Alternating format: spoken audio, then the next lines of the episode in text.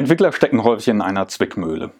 Sie sollen zu Beginn eines Projektes Schätzungen für ihre Aufgaben abgeben, doch diese Schätzungen werden vom Management sehr schnell in feste Zusagen umgewandelt. Welche negativen Effekte daraus resultieren und wie Sie am besten damit umgehen, gleich mehr dazu hier im Video. Hallo und herzlich willkommen zu einer neuen Folge der Reihe Business Chirurgie, dem Kanal hier bei YouTube, bei dem es um Highspeed und um Disruptionen in der Medizintechnik geht.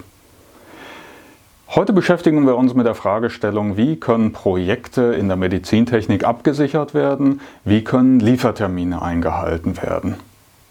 Ein gängiger Ansatz hierfür ist es, für jede einzelne Aufgabe, für jeden einzelnen Task, der in einem Projekt stattfindet, einen Puffer einzubauen.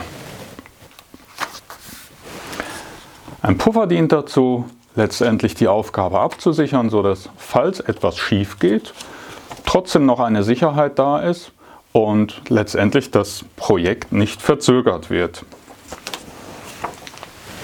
Puffer sind also dafür da, um hohe eine hohe Liefertreue für einzelne Aufgaben zu garantieren. Und so ist der Gedanke, wenn jede einzelne Aufgabe gut abgesichert ist, dann ist auch das gesamte Projekt gut abgesichert.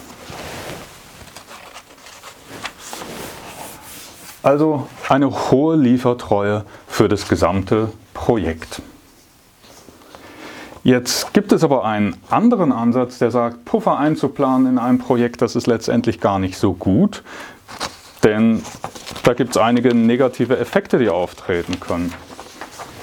Deswegen ist der Ansatz, wir planen lieber gar keine Puffer in den Projekten ein, denn dann werden die einzelnen Aufgaben so schnell wie möglich abgearbeitet und wenn die Aufgaben so schnell wie möglich abgearbeitet werden, dann wird auch das Gesamtprojekt möglichst schnell abgearbeitet. Es ergibt sich jetzt so eine logische Abhängigkeit.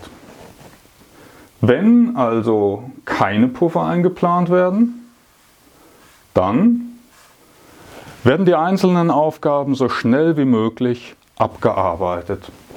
Und wenn sie so schnell wie möglich abgearbeitet werden, dann ist die Liefertreue für das Gesamtprojekt sehr, sehr hoch.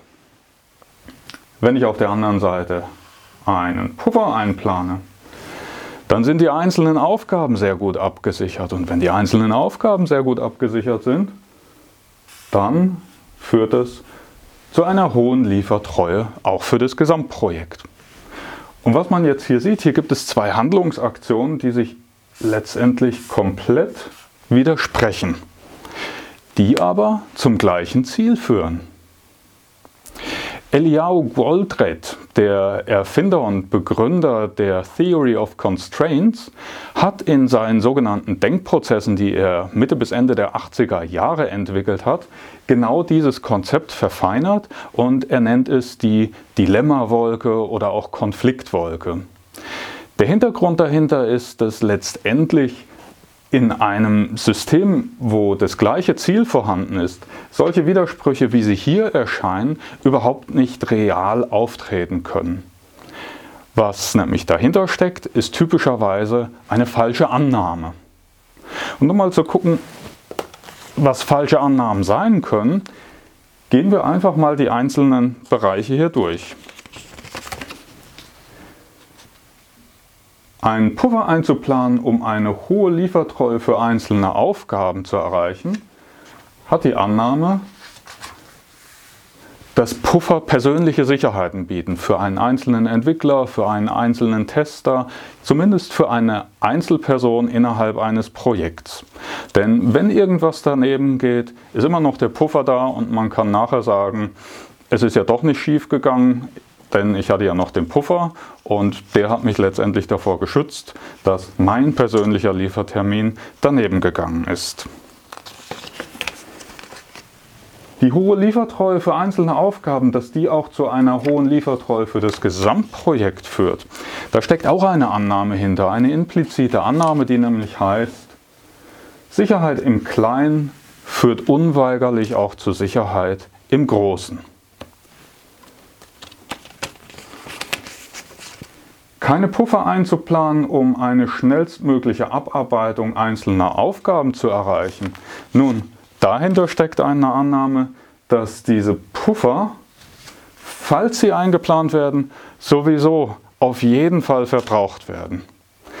Die dahinterstehenden Annahmen sind letztendlich das sogenannte Studentensyndrom oder auch Parkinsons Law. Das Studentensyndrom besagt, dass eine Aufgabe sowieso zum spätestmöglichen Zeitpunkt gestartet wird. Sie kennen das vielleicht selber aus der Studienzeit noch. Man hat erst kurz vor Beginn der Klausur angefangen, sich darauf vorzubereiten und zu lernen. Ähm, mit dem minimalen Aufwand dann doch noch die Klausur vielleicht bestanden. Das besagt genau das Studentensyndrom aus.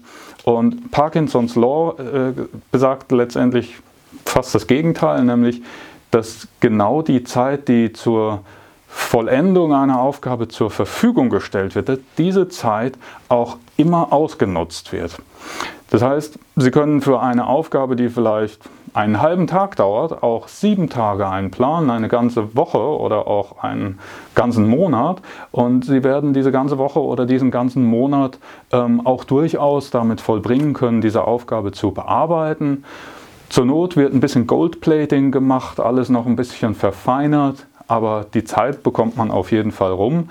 Und diese beiden Effekte zusammen führen dazu, dass Aufgaben zwar verspätet abgegeben werden können, aber niemals verfrüht.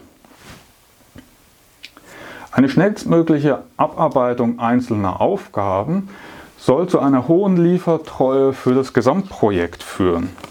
Nun, da steckt auch eine Annahme hinter, nämlich, dass eine hohe Geschwindigkeit stets zu einer hohen Liefertreue führt. Und dann gibt es noch eine letzte Annahme, die steckt nämlich hier zwischen, zwischen diesem Dilemma und die ist auch ganz interessant. Das ist nämlich die Annahme, dass Puffer immer lokal geplant werden müssen. Also lokal für jeden einzelnen Mitarbeiter in einem Projekt. Und vielleicht gibt es da ja auch noch eine ganz andere Möglichkeit, eine ganz andere Alternative. Und genauso eine Alternative gibt es tatsächlich. Ähm, Eli Goldred, den ich eben schon erwähnt habe, hat genau diese Annahme mal hinterfragt und hat dort ein System aufgebaut, das sich Critical Chain Projektmanagement nennt, bei dem nämlich genau das gemacht wird, bei dem die einzelnen Puffer nicht innerhalb der ähm, einzelnen lokalen Aufgaben stecken, sondern extrahiert werden, ans Ende des Projektes geführt werden und dort sozusagen allen Entwicklern, dem kompletten Team zur Verfügung stehen und dort tatsächlich helfen können, das Projekt abzusichern, ohne dass die negativen Effekte des Studentensyndroms und Parkinson's Law in Erscheinung treten. Auch die anderen hier genannten Annahmen können hinterfragt werden. Führt Sicherheit im Kleinen wirklich stets zur Sicherheit im Großen? Bieten Puffer wirklich eine persönliche Sicherheit? Führt eine hohe Geschwindigkeit tatsächlich zu einer hohen Liefertreue und werden Puffer tatsächlich stets aufgebraucht?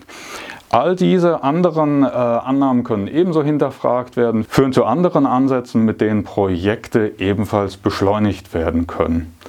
Und wenn Sie an Beschleunigung innerhalb der Medizintechnik interessiert sind, dann abonnieren Sie diesen Kanal und seien Sie auch das nächste Mal wieder dabei, wenn es um Fragen der Disruption in der Medizintechnik geht. Jeden Montag gibt es ein neues Video hier. Ich freue mich, wenn Sie demnächst wieder dabei sind. Bis dahin alles Gute, Ihr Frank Lange.